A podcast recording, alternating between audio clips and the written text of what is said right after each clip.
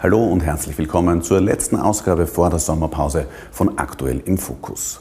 Personalmangel, Überlastung und Behandlungsfehler. Von einem ernsten Problem in den Spitälern spricht die Patientenanwaltschaft diese Woche. Was der grüne Gesundheitsminister Johannes Rauch zur Situation sagt und welche Lösungen er in seiner aktuellen Gesundheitsreform präsentieren wird, das frage ich ihn jetzt gleich.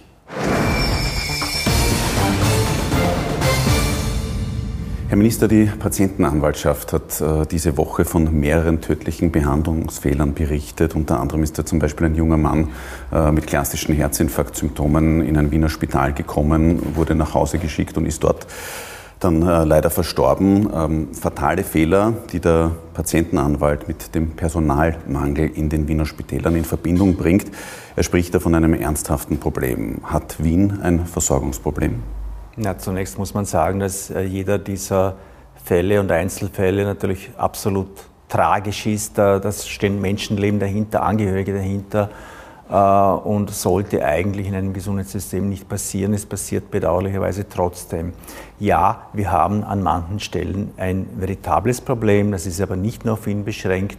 Äh, wir haben in einzelnen Fächern, in einzelnen Häusern äh, Mangelerscheinungen, personelle Mangelerscheinungen. Da hat die Pandemie natürlich ihres dazu beigetragen, dass es nicht besser geworden ist. Und wir arbeiten jetzt daran, im Zuge der Gesundheitsreform, der Pflegereform, Arbeitsbedingungen zu verbessern und einfach dort die Situationen so zustande zu bekommen, äh, dass die Belastung, die insgesamt da ist, im, jetzt sehen wir mal von den Spitälern, im stationären Bereich geringer wird. Belastung bleibt gleich das Stichwort. Kommende Woche wird in der Wiener Klinik Otterkring gestreikt. Für eine Stunde wird da die Arbeit niedergelegt. Ähm, die Forderung lautet eben aufgrund der Arbeitsbedingungen mindestens 20 Prozent mehr ärztliches Personal. Können Sie da die Beweggründe äh, nachvollziehen? Ich kann das absolut nachvollziehen, weil die Drucksituationen einfach da sind, die muss man sehen. Äh, jetzt möchte ich aber eine Lanze brechen, auch für den äh, Spitalsbereich, weil sie nicht überall gleich ist. Es kommt schon auch darauf an, wie sind Häuser geführt, gelingt es dem Management, eine Kultur, äh, eine gute Arbeitskultur auch zu verankern. Es ist durchaus unterschiedlich. Aber ja, wir haben Situationen an Spitälern insgesamt, dass der Druck gewachsen ist, auch durch die Pandemie. Wir haben Situationen, wo ärztliches Personal, Pflegepersonal äh, mit Dokumentationsarbeiten, mit Verwaltungsarbeiten, die dazugekommen sind, Tätigkeiten verrichten, die nicht am Patienten stattfinden, die nicht dem Patienten dienen. Da meine ich, dass über Digitalisierung, über Erleichterung und über Bürokratieabbau schon auch einiges möglich ist, am, am Potenzial zu heben. Aber was wir unzweifelhaft brauchen, ist jedenfalls im Person am Personalsektor. Und zwar egal, ob es um Pflegeheime geht, um Altenheime geht. Äh, um Spitäler geht, um den niedergelassenen Bereich geht, dass wir da Nachholbedarf haben. Wir brauchen 80.000 zusätzliche Pflegekräfte im System bis 2030 und die können, meine Rede, nicht nur aus Österreich kommen. Sie zeigen da eben Verständnis für äh, diese Maßnahme. Wenig Verständnis zeigt der zuständige Wiener Stadtrat Peter Hacker. Äh, dieser Streit zwischen dem Gesundheitsstadtrat und der Ärztekammer, der läuft jetzt da eigentlich schon seit Monaten. Haben Sie da den Eindruck, der zuständige Stadtrat hat äh, die Situation noch gut im Griff? Also ich bin ja jemand, der versucht, da Verständnis auch für alle Seiten zu haben äh, und die Akteurinnen und Akteure dazu zu bewegen, sich auch gemeinsam an den Tisch zu setzen. Das ist auch mein Zugang, äh, wenn es um eine Gesundheitsreform geht. Es nützt ja nichts, wenn sich da wechselseitige Interessensvertretungen, Spitalsbetreiber, Politik was ausrichten. Das nützt den Patientinnen und Patienten nichts. Äh, und wir haben geteilte Zuständigkeiten. Es gibt eben Teilbereiche, da sind die Länder zuständig, das sind die Landesspitäler. Es gibt Teilbereiche, da ist die Sozialversicherung zuständig, mit der Ärztekammer die Verträge auszuhandeln, wenn es um den niedergelassenen Bereich geht. Also bekomme ich einen Arzttermin bei einem Kassenarzt. Stichwort, ich muss eine Leistung, mein Zugang mit der E-Card in Anspruch nehmen können und nicht auf die, auf die Kreditkarte angewiesen sein. Und weil das österreichische Gesundheitssystem so komplex ist und viele Player dabei sind, geht es gar nicht anders, dass die sich an einen Tisch setzen und sich darüber unterhalten, wie machen wir es besser. Würden Sie da auch als quasi oberster Gesundheitshüter auch vermittelnd eingreifen? Das ist ja meine Hauptrolle. Ich versuche ja da auch ein Verständnis zu wecken dafür, dass wenn wir nichts tun und das Zeitfenster, das wir jetzt haben mit den Finanzausgleichsverhandlungen, wo es um die Verteilung der Steuergelder zwischen Bund, Ländern und Gemeinden geht, wenn wir das nicht nützen, dann bleibt die nächsten fünf Jahre alles gleich. Und wenn es gleich bleibt, wird es schlechter und teurer.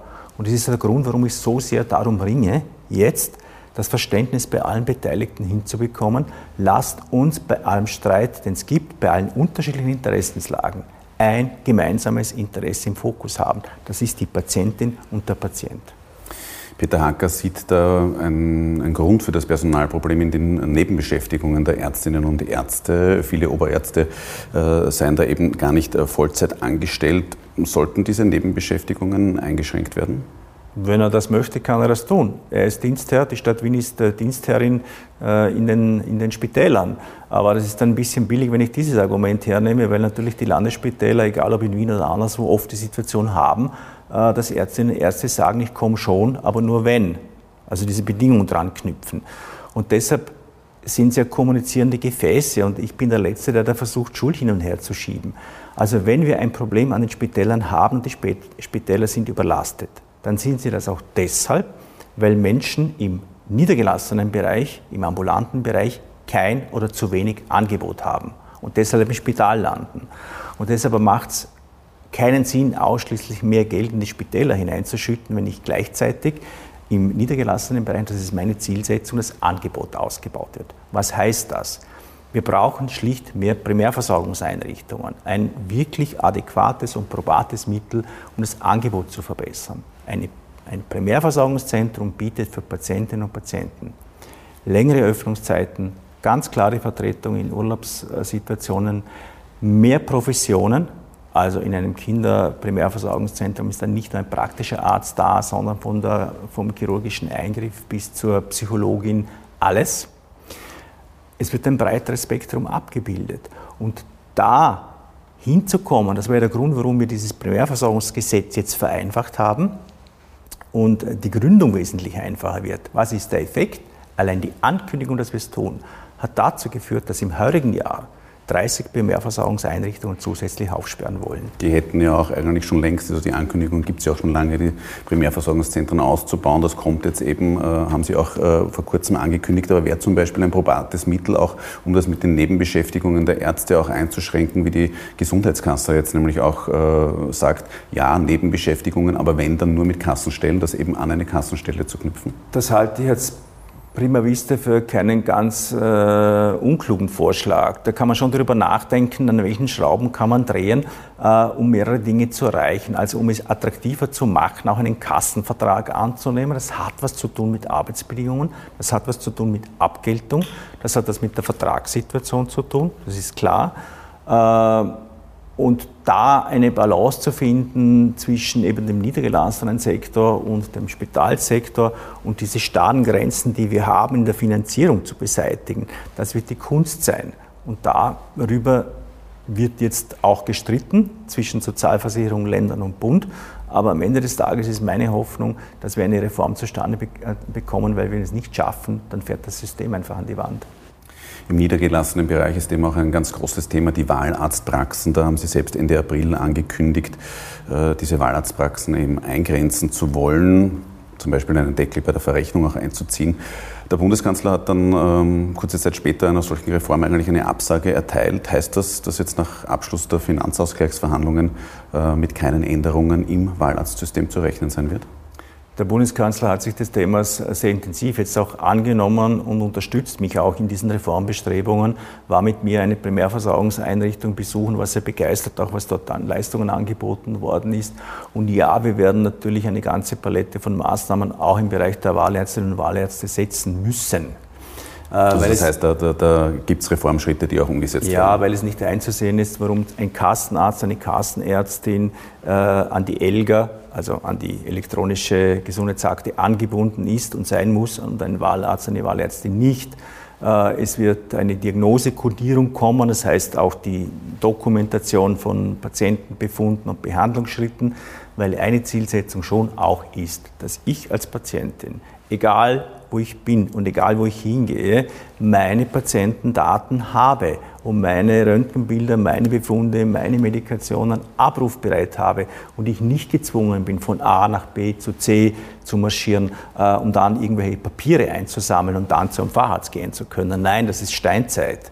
Und da mehr an, an Kundenservice hinzubekommen, an Einheitlichkeit hinzubekommen. Das ist einer der wesentlichen Schritte. Was wäre Ihnen da beim Wahlarztsystem der wichtigste Reformschritt, wo Sie sagen, auf den wollen Sie nicht verzichten, der muss umgesetzt werden? Also der wichtigste Schritt wird sicher sein, äh, es attraktiver zu machen, einen Kassenvertrag anzunehmen. Es gibt ja nur deshalb so viele Wahlärztinnen und Wahlärzte, weil es offensichtlich viel attraktiver ist, dort hineinzugehen, als einen Kassenvertrag anzunehmen. Also allein schon durch die Tatsache, dass ich es verbessere auf der Kassenarztseite, wird dazu führen, dass weniger Leute in, in das Wahlarztsystem gehen. Aber, und das ist auch der Punkt, es darf keine Bevorzugung geben. Also wenn die praktischen Ärzte, die, die niedergelassenen Diagnosekodierung zu machen haben, ELGA-Anbindung zu machen haben, müssen das die Wahlärztinnen und Wahlärzte auch machen. wie wir es dann mit der Tarifierung und mit der Abrechnung machen werden, das ist Gegenstand der Beratungen augenblicklich. Wenn wir jetzt gleich beim Thema Kassenarztstellen bleiben, da haben Sie gemeinsam eben mit äh, dem Bundeskanzler angekündigt, allein heuer noch 100 neue Kassenarztstellen zu schaffen. Ähm, das sagt jetzt die Gesundheitskasse eigentlich, das ist absolut unrealistisch, allein schon wegen den Vorlaufzeiten. Ähm, das kann man nicht heuer umsetzen, dass da 100 neue Stellen kommen. Können Sie das garantieren, dass tatsächlich am Ende des Jahres 100 neue Kassenarztstellen in Österreich geschaffen worden sind? Also zunächst, um es von der Größenordnung einzureihen, die äh, ÖGK, die Österreichische Gesundheitskasse, schließt pro Jahr etwa 600 Verträge ab, Kassenverträge. Äh, da jetzt 100 zusätzliche zu generieren, auch in Anbetracht dessen, dass ja bei den Primärversorgungseinrichtungen wir 30 in der Pipeline haben, Tendenz steigend, ja, äh, sehe ich das schon als, als Möglichkeit, das hinzubekommen. Aber bei den 600 Stellen geht es ja auch um ausgelaufene Verträge, wenn jemand zum Beispiel pensioniert wird und neue Kassen, Kassenärzte ja, dann kommen. Also, aber, aber, Sie reden ja von 100 tatsächlich neuen ja, Stellen. Aber das Volumen ist da und es ist ja nicht sozusagen gesagt, das sind dann lauter Einzelpraxen. Ja, es geht einfach darum, das Angebot im niedergelassenen Bereich insgesamt zu erhöhen, um diese 100er äh, Ärztinnen und Ärzte. Und wenn das zum Beispiel auch über Primärversorgungseinrichtungen passiert, dann ist da viel gedient, äh, weil dort die Angebotsdichte und die Qualität Qualität und die, die, die Öffnungszeiten einfach sowieso viel besser sind wie eine Einzelpraxis. Also Sie sagen, ja, diese 100 neuen Stellen gehen sich aus und die kommen auch. Also ich gehe davon aus, dass wir das hinbekommen im Zuge der Gesundheitsreform im Finanzausgleich. Das wird schrittweise passieren. Äh, wir haben uns entschieden, dafür Sofortmaßnahmen zu setzen, nicht nur in dem Bereich, sondern auch bei anderen, etwa bei der Medikamentenbevorratung, weil es schlicht und ergreifend notwendig ist. Sie haben jetzt eben auch von einer Attraktivierung der Kassenstellen gesprochen. Sie wissen ja, es gibt auch Kassenstellen, äh, die sind ausgeschrieben, werden aber nicht besetzt. Ähm, da ist der Honorarkatalog seit vielen Jahren ein Thema, wo die Ärzteschaft sagt, äh, der ist veraltet, der gehört attraktiviert. So kann man eben auch äh, dann wieder neue Ärztinnen und Ärzte für Kassenstellen begeistern. Muss man da ansetzen, wird dieser Honorar Honorarkatalog jetzt auch äh, im Zuge der Verhandlungen äh, angegangen? Also es gibt zwei Ansatzpunkte, die diskutiert werden. Das ist ein einheitlicher Leistungskatalog äh, und ein Gesamtvertrag. Äh, und beide Dinge, glaube ich, braucht es. Was heißt das? Äh, das wird mehr kosten. Also wenn man von der Sozialversicherung will, äh, dass sie sozusagen das Leistungsspektrum dort erweitert, dann wird man auch sagen müssen, wo das Geld herkommt. Äh, und der Finanzminister hat ja eines ganz klar gesagt, äh, es gibt nur dann zusätzliches Geld ins System, wenn gleichzeitig auch Reformen angegangen werden. Diese Einschätzung und diese Haltung teile ich und die teilen auch die Bundesländer. Also insofern meine ich schon, ja, äh, das wird gelingen und wenn wir das zustande bekommen, Reformschritte zu verbinden mit der Bereitschaft auch zu investieren ins System, dann glaube ich geht's. Wenn wir es nicht tun, dann bleibt alles wie es ist, es wird teurer und wir haben keinerlei Effekte, äh, die positiv sind. Etwa, um einen Satz noch zu sagen, äh, es ist ja auch ein Unding, dass die Krankenhäuser in Österreich alle für sich ihre Medikamente einkaufen und jeder glaubt, er hat den besten Vertrag. Gemeinsame Medikamentenbeschaffung ist ein Riesenthema, wo auch Potenzial drin liegt. Wenn Sie da jetzt von diesen notwendigen Investitionen gesprochen haben, dann meinen Sie konkret auch, ja, die Honorarkataloge bei den Kassenstellen, äh, die muss man sich da auch anschauen. Ja, also wie gesagt, die Dinge hängen da zusammen. Was ich nicht möchte, ist, dass einfach zusätzliches Geld ins System eingespeist wird, nur um bestehende Verträge äh, irgendwie anzupassen. Wir müssen schon äh, die gesamte Breite des Leistungsspektrums anschauen. Und ja, ich bekenne mich dazu, zusätzliche Investitionen, aber die Reformschritte, die angedacht sind, die müssen auch umgesetzt werden. Reformschritte, einen großen Reformschritt hat es schon vor Ihrer Zeit gegeben, nämlich bei der sogenannten äh, schwarz-blauen äh, Kassenreform und da herrscht seitdem auch äh, Gleichstand zwischen der Arbeitnehmer- und der Arbeitgeberseite. Sie haben diese Reform in den letzten Jahren immer wieder kritisiert. Die Gewerkschaft sagt jetzt, das muss wieder geändert werden, dieses Verhältnis, also sprich eine stärkere Verteilung zugunsten der Arbeitnehmer. Schließen Sie sich dieser Forderung an? Sollte das wieder repariert werden? Also es war ja das Versprechen oder die Zusage, diese Reform wird eines bringen, eine Patientenmilliarde, die ist nirgendwo zu finden. Ich habe die Räumlichkeiten durchsucht, um es zuzuspitzen, habe sie nicht gefunden, es gibt sie nicht. Äh, ich habe jetzt mit der Situation zu leben und ich kann nicht zwei Dinge gleichzeitig machen. Also sozusagen dort das Rad der Zeit zurückzudrehen und diese Reform rückgängig zu machen und gleichzeitig eine Gesundheitsreform aufsetzen. Äh, ich konzentriere mich jetzt darauf, mit den Gegebenheiten, die ich habe, und das ist jetzt auch die Situation in der Sozialversicherung, da bestmöglich, weil jetzt ist Finanzausgleich, jetzt sind Finanzausgleichsverhandlungen, die müssen bis Herbst abgeschlossen sein, eine substanzielle Reform zustande zu bekommen. Äh, das ist mein Bemühen und da jetzt gleichzeitig noch im Kassensystem äh, die Dinge wieder zurückzudrehen, dann kommt überhaupt nichts zustande. Ich will jetzt für die Patientinnen und Patienten was bewirken und das scheint mir jetzt einfach der Zeitpunkt zu sein, um Nägel mit Köpfen zu machen. Die niederösterreichische Landeshauptfrau hat äh, diese Woche aufwachen lassen, und zwar beim Thema Ärztemangel. Äh, sie hat nämlich gesagt, äh, man möchte diese sogenannten, wie sie es eben gesagt hat, Numerus Clausus Flüchtlinge aus Deutschland eindämmen. Sie hat sich da ein Gutachten des renommierten Europarechtlers Walter Obwechser auch geholt, der sagt, ja, es ist schon möglich, dass eben die gleichen Bedingungen herrschen wie im Herkunftsland, also sprich, man auch an die deutschen Studentinnen und Studenten den Numerus Clausus verlangt. Ähm, sehen Sie, äh, da sollte das Universitätsgesetz äh, dahingehend abgeändert werden? Also ich orte eher einen Handlungsbedarf auf einer anderen Ebene. Wir bilden über die Jahre hinweg in Österreich immer etwa gleich viele Medizinerinnen und Mediziner aus, haben aber eine Situation, dass ein guter Teil davon oder etliche davon entweder nach Deutschland gehen oder in die Schweiz.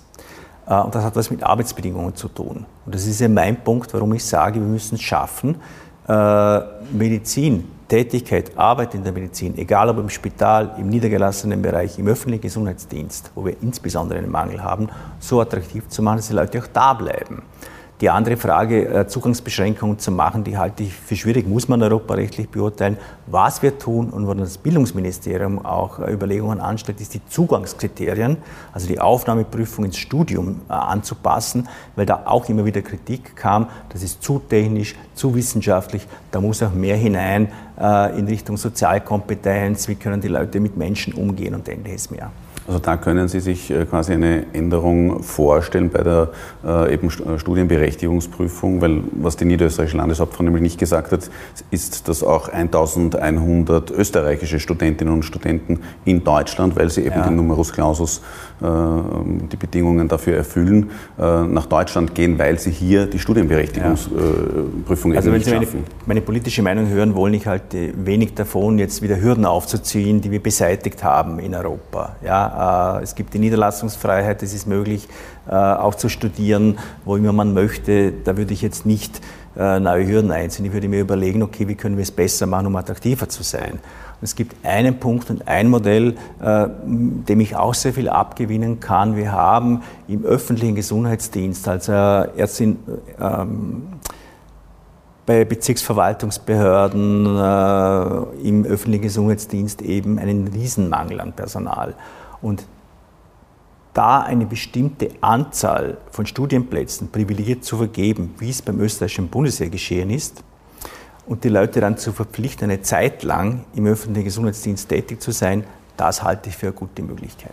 Das ist eben eine, eine Möglichkeit, die auch angesprochen worden ist, eben für einen Zeitraum äh, die Menschen dann zu binden ans Gesundheitssystem von fünf Jahren mindestens war ja die Rede. Also das würden Sie schon unterstützen, dass man, dass man das, diese Idee auch umsetzt. Also wie gesagt, es gibt eine bestimmte festgelegte Quote, die man ausnützen kann. Das Bundesheer hat jetzt 10 oder 15 äh, Medizinerinnen und Mediziner in diesem System drinnen.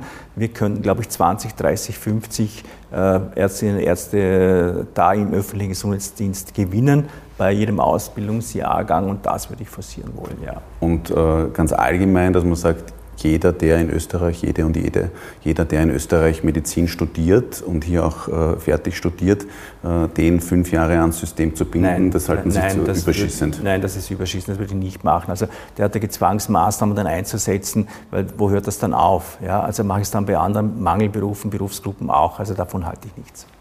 Abschließend, Sie sind jetzt seit über einem Jahr äh, Gesundheitsminister. Jetzt heißt es seit vielen Jahrzehnten, das Gesundheitssystem in Österreich ist wahnsinnig kompliziert, ist viel zu sehr aufgesplittet.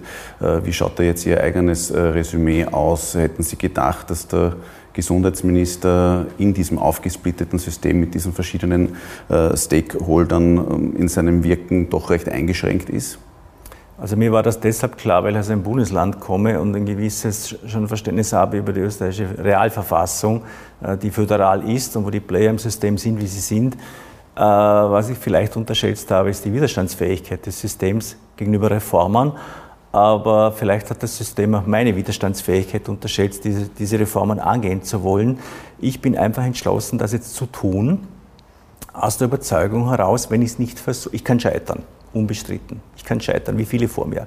Aber es nicht versucht zu haben, das würde ich mir ewig vorwerfen und ich will einfach die Dinge zum Besseren bewegen für die Menschen, nämlich für die Patientinnen und Patienten. Das ist mein Ziel.